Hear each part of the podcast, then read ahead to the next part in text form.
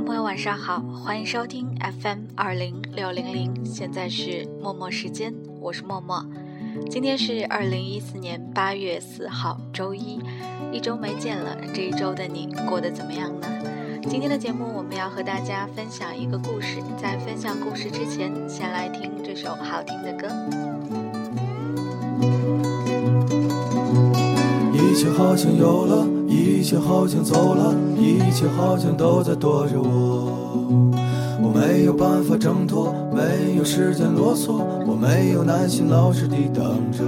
如果你能真诚地为我展开欢乐，我愿意抛开一切为你执着。凄美的时间，你含着眼泪，我与你分别。我不能顾及太多，冬天已经来了，冰冻的湖面望不见春色。时间是星星的眼睛，望穿我的困惑。我会把我的故事讲给你，亲爱的。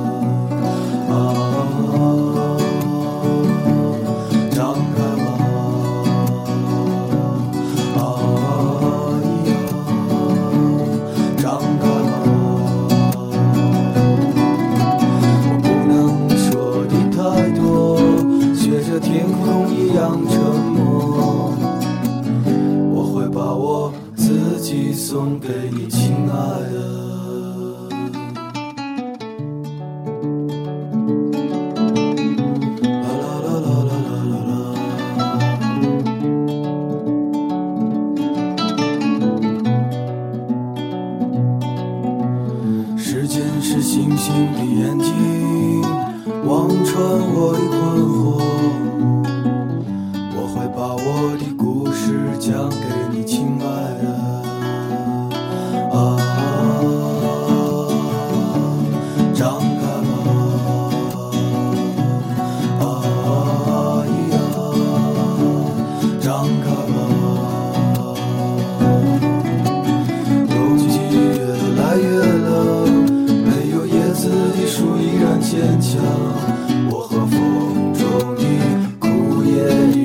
飞翔。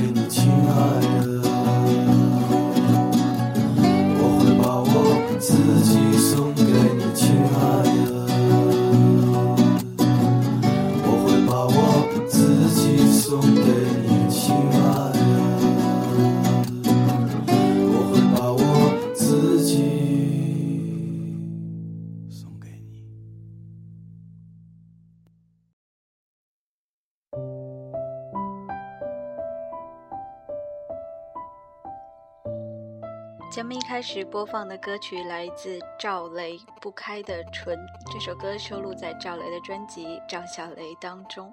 今天要和大家分享的故事啊，说来非常巧，这篇故事来自严明老师的书《我爱这哭不出来的浪漫》，刚好看到同事在看，正好借来看一下。正好在一个电子杂志上，前几天的一个电子杂志也看到了这本书中的一篇文章，就把这篇文章分享给大家，名字叫做《我没有成为自己不喜欢的样子》。小时候，我家住在一个镇的中学里，离镇上还有几里地，是被村庄包围的一块地方。那是一个什么都贫乏的地方和年月，就是在那儿，好几样最初的职业梦想萌生了：卖冰棍儿、放电影、照相师、当兵。第一个想法就是卖冰棍儿，卖冰棍的大哥实在太酷了，他们一般骑着自行车来，后座上驮着个木箱，箱中的小棉被，那便是码放整齐的夏季里最晶莹剔透的宝贝。后来想想，那些其实是硬邦邦的老冰棍儿，奶油冰激凌之类高档货是后来才有的。有时冰棍儿还分颜色，有黄色和水红，有点水果的味道。更加诱人。后来才知道，里面无非是一些色素和香精吧。这些全不要紧，要紧的是他们的到来。冰棍哥哥穿着背心，戴着草帽，脖子上搭条毛巾，骑着自行车飞驰而来的身影实在太帅。他们手中还有一个能发出声响的宝物——锯开竹筒只留下竹节的圆片部分。在边上钻个孔，拴根小绳，绳尾系一粒小圆珠子。这个宝物持在手中，像扇扇子一样摇动。珠子打在竹节两面，便会发出连续而清脆的哒哒哒哒声响。我们都叫它冰棍摇子。小贩摇着它，可急可缓，免去了吆喝的劳累。那个声响与冰棍哥的帅气、水果冰棍的清凉甜美是浑然一体的。曾经我很认真地问过爸爸：“我长大可以卖冰棍吗？”每年当听到卖冰棍的摇响第一串哒哒声，我和妹妹一定惊喜地对望：“啊，夏天来了，卖冰棍的来了。”然后会去找爸爸商量，我们是不是可以买。买是很艰难的，天天吃冰棍儿实在是太奢侈和浪费。好，就算不买，我在家中也可以听着那些勾魂摄魄的哒哒声响，判断出它们的方位、远近以及小贩的数量。只有在极热的夏天，我们小孩子需要老老实实睡午觉，醒来后便可以从大人那儿领到一角钱去买上两只冰棍吃。吃的时候是不能胡乱跑动的，因为有时冰棍保存的不够好，有要融化的倾向。我与妹妹需在地上摆一个脸盆儿，然后围在那儿蹲着吃。爸爸还会在边上看着，不时指点我们应该怎样吃，才不至于浪费。化了的冰水不要流到手上，吃到尾声时冰棍快散架了，要用手在底下护住，最好及时吃到嘴里。落肚为安。后来，爸爸还曾给我做一个冰棍摇子，做好之后，我就喜喜不自胜地摇着它在校园里飞奔，引得别人狂笑。你光摇，你的冰棍香呢？搞得我又很羞愧地回到家中。我家所住的中学里有位老师的哥哥是照相师傅，姓曹，一只眼睛是瞎的。小时候刚见到他时，觉得他那只塌陷的眼眶很可怕。后来慢慢发现他是极有本事的，人也特别和蔼。每到毕业季，他便来学校内住上几天，做做给师生们拍毕业照的生意。那些天是我和小伙伴们非常欢乐的日子。下午的操场上，围观他摆弄那些照相设备，组织学生、老师们站队。就见他在三脚架上摆弄一番后，头钻进一块大黑布里，黑布一直在动，不知道他在黑布里面做什么。我们只能等待。终于，头从大黑布里伸出来，看得多了之后，我们都知道关键时刻到了，也跟着屏息凝神。曹师傅手捏着一个椭圆的皮球，另一只手在大相机的旁边优雅地举起食指，好。看我这里，不要眨眼睛。扑哧一声，曹师傅捏下了皮球，并弹射般的松开。我揪着的心也松开了，知道结束了，他搞定了。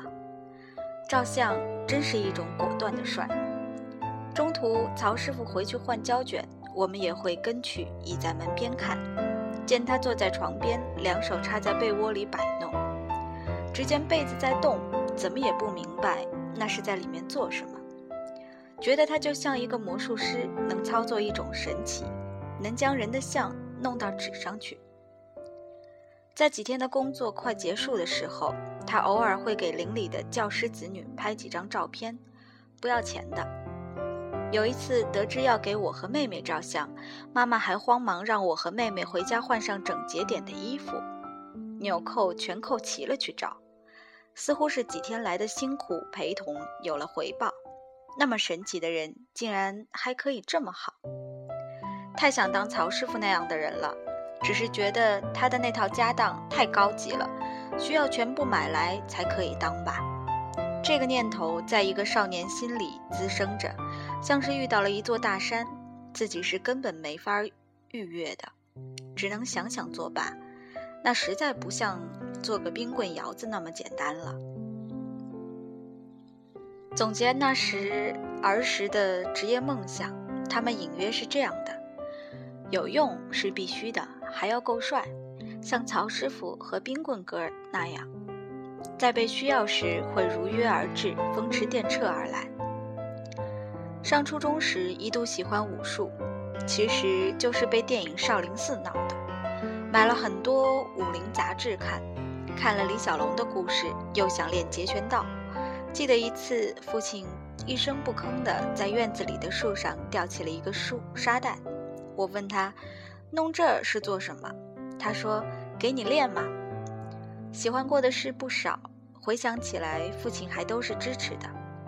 高中时，父亲曾许诺：“等你考上大学了，给你买一双拳击手套和一个相机。”父亲以前教过体育，特别喜欢拳击，一直到现在还每周末看电视上的武林风节目。至于为什么想给我买相机，我一直也不太清楚原因。大概这些都是他心目中想玩又没有玩过的好东西吧。在我要去上大学之前，父亲去百货大楼花了八十多块钱给我买了一把广东产的红棉牌吉他。应该是看我当时对音乐太痴迷了吧，在他的极力主张下，我和妹妹读的都是师范院校。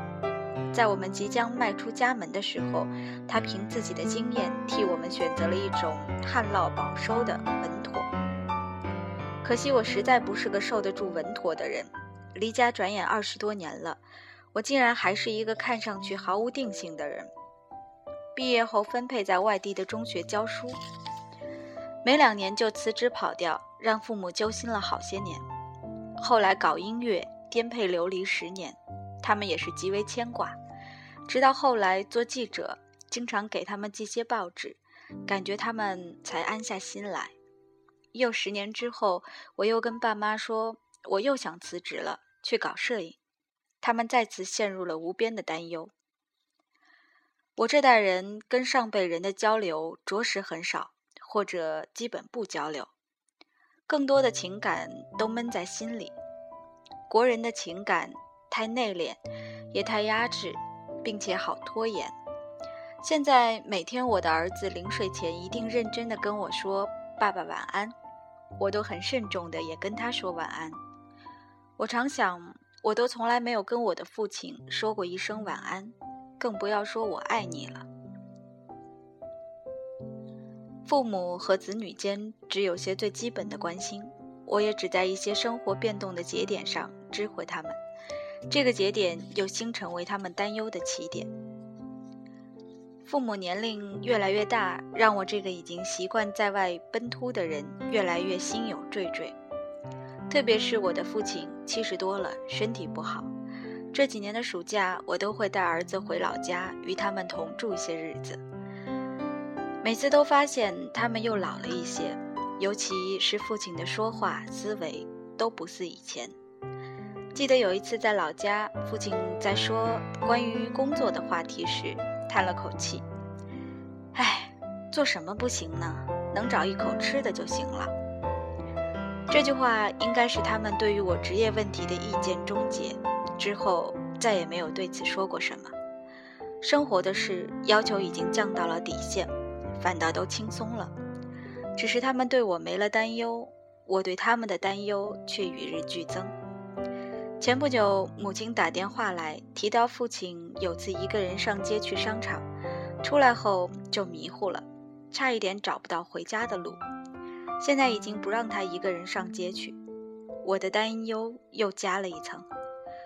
我总是尽量多的给他们打去电话，以减少他们给我打电话，不是为了省钱，而是我已经很怕接到家里的电话。我怕终有一天我接到了那个电话，告诉我那件天大的事儿。少不更事时，认为人生工作就是职业扮演，越往后越发现，扮演是件痛苦的事。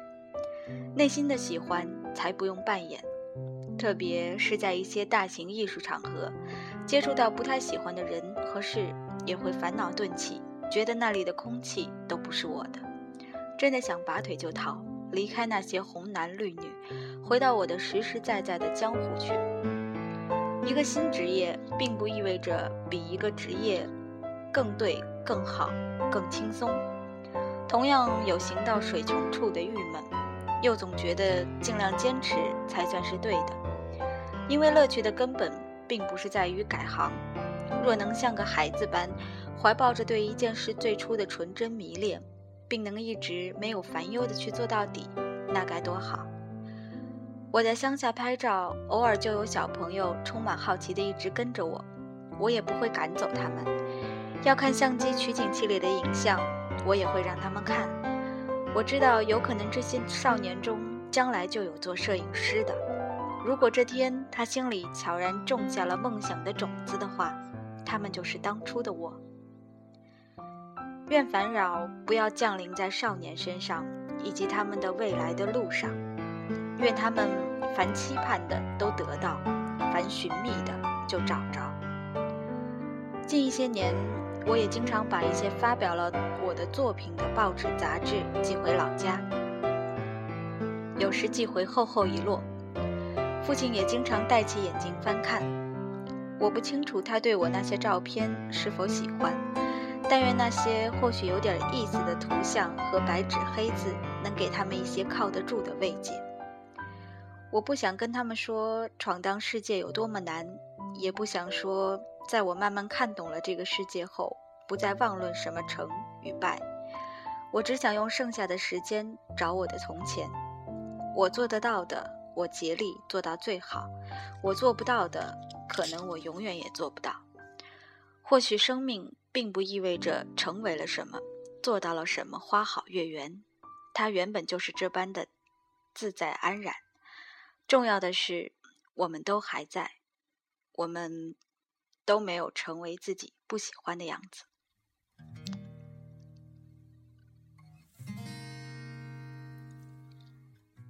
这篇严明老师的《我没有成为自己不喜欢的样子》已经和大家分享完了。接下来要给大家播一首今天我一直在听的歌，这首歌来自卢广仲，叫做《大人中》。希望你们喜欢。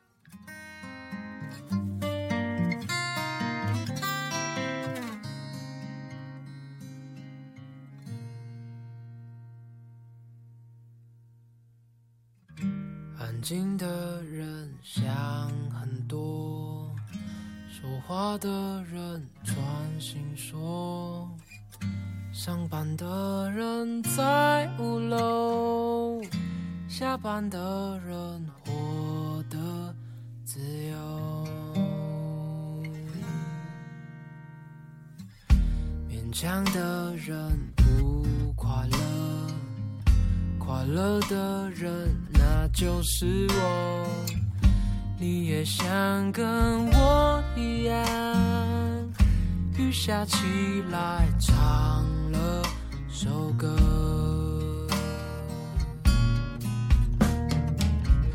远方，远方，哪里才是远方。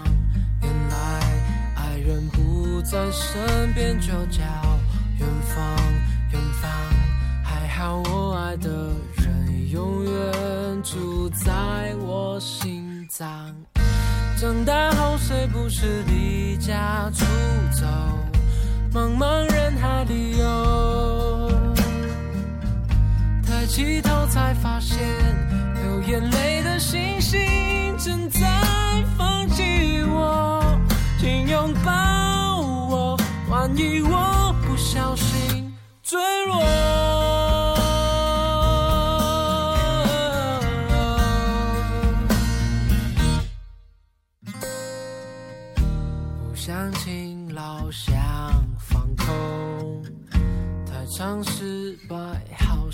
成功。车水马龙里我抓着支持我活着的快乐。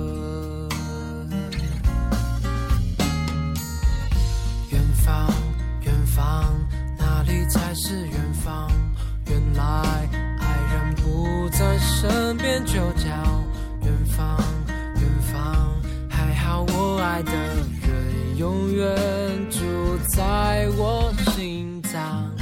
长大后谁不是离家出走，茫茫人海里游？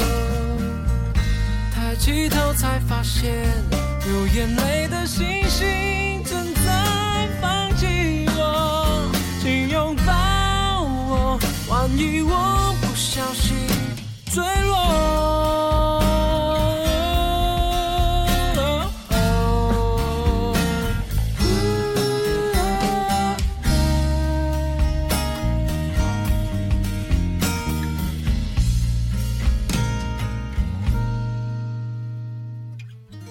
长大后，我们都离家出走，茫茫人海里游。抬起头才发现，流眼泪的星星正在看着我。他说加油，让我为你感到光荣。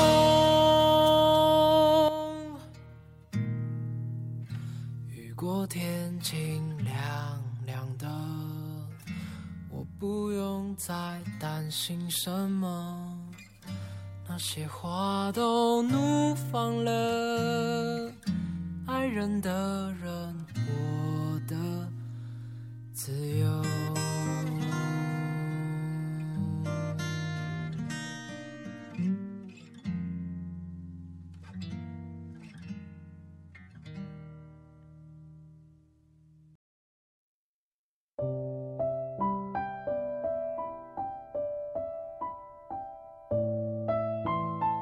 这首卢广仲小队长的《大人中》，今天听了很多遍。歌词里说：“长大后，谁还不是离家出走？爱的人不在身边，就是远方。”不知道听到这首歌你是怎么样的感觉呢？是不是也觉得歌词写得很好，然后旋律也很让人舒服？有时候我们那么努力的生活和工作，都是为了成为自己能够喜欢的那一种人吧。严明老师在文中说：“内心的喜欢才不用扮演。”我想从中你也获得了一些共鸣吧。在微博上曾经看到一个不知道是谁说的话，一句话叫做“喜欢是第一生产力”。这句话可能跟“兴趣是最好的老师”是一个意思吧。很多时候我们做一些事情，都是因为喜欢。只有喜欢这一份工作，或者说喜欢你做的这件事，才能够把它做好。走得越远呢，也不会成为自己不想成为的那一种人。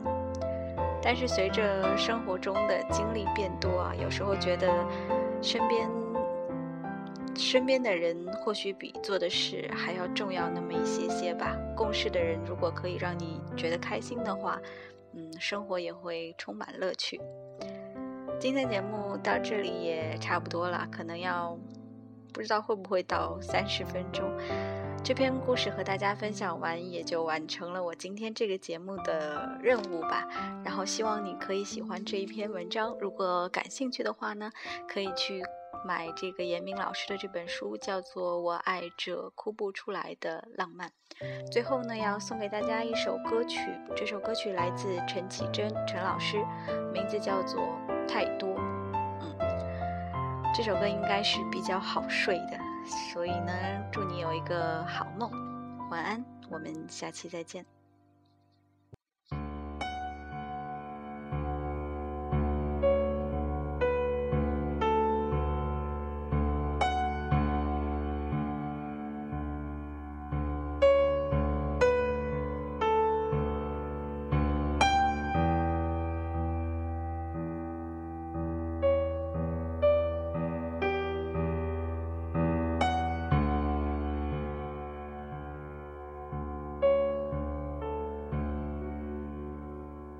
喜欢一个人孤独的时刻，但不能喜欢太多。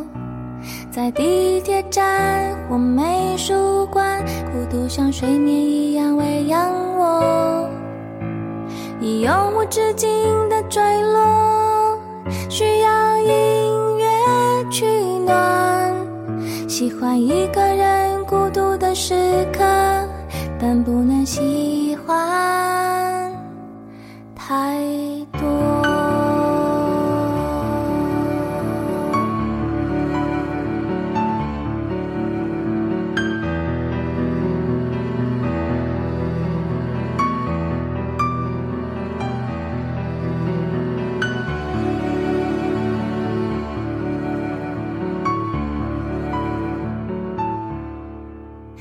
喜欢一个喝着红酒的女孩，在下雨音乐奏起的时候，把她送上铁塔，给全世界的人写明信片，像一只鸟在最高的地方歌声嘹亮。喜欢一个喝着红酒的女孩，但不能喜欢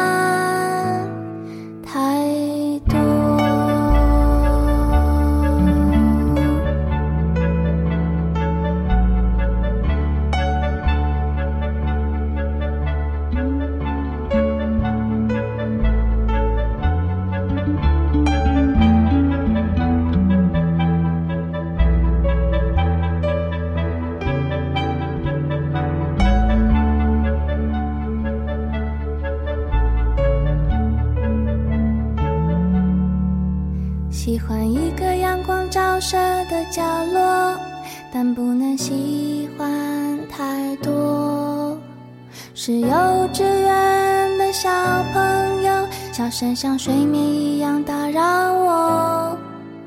我们轻轻地挥一挥手，凝结照片的伤口。我喜欢一个阳光照射的角落。但不能喜欢太多。喜欢一个人孤独的时刻，但不能喜欢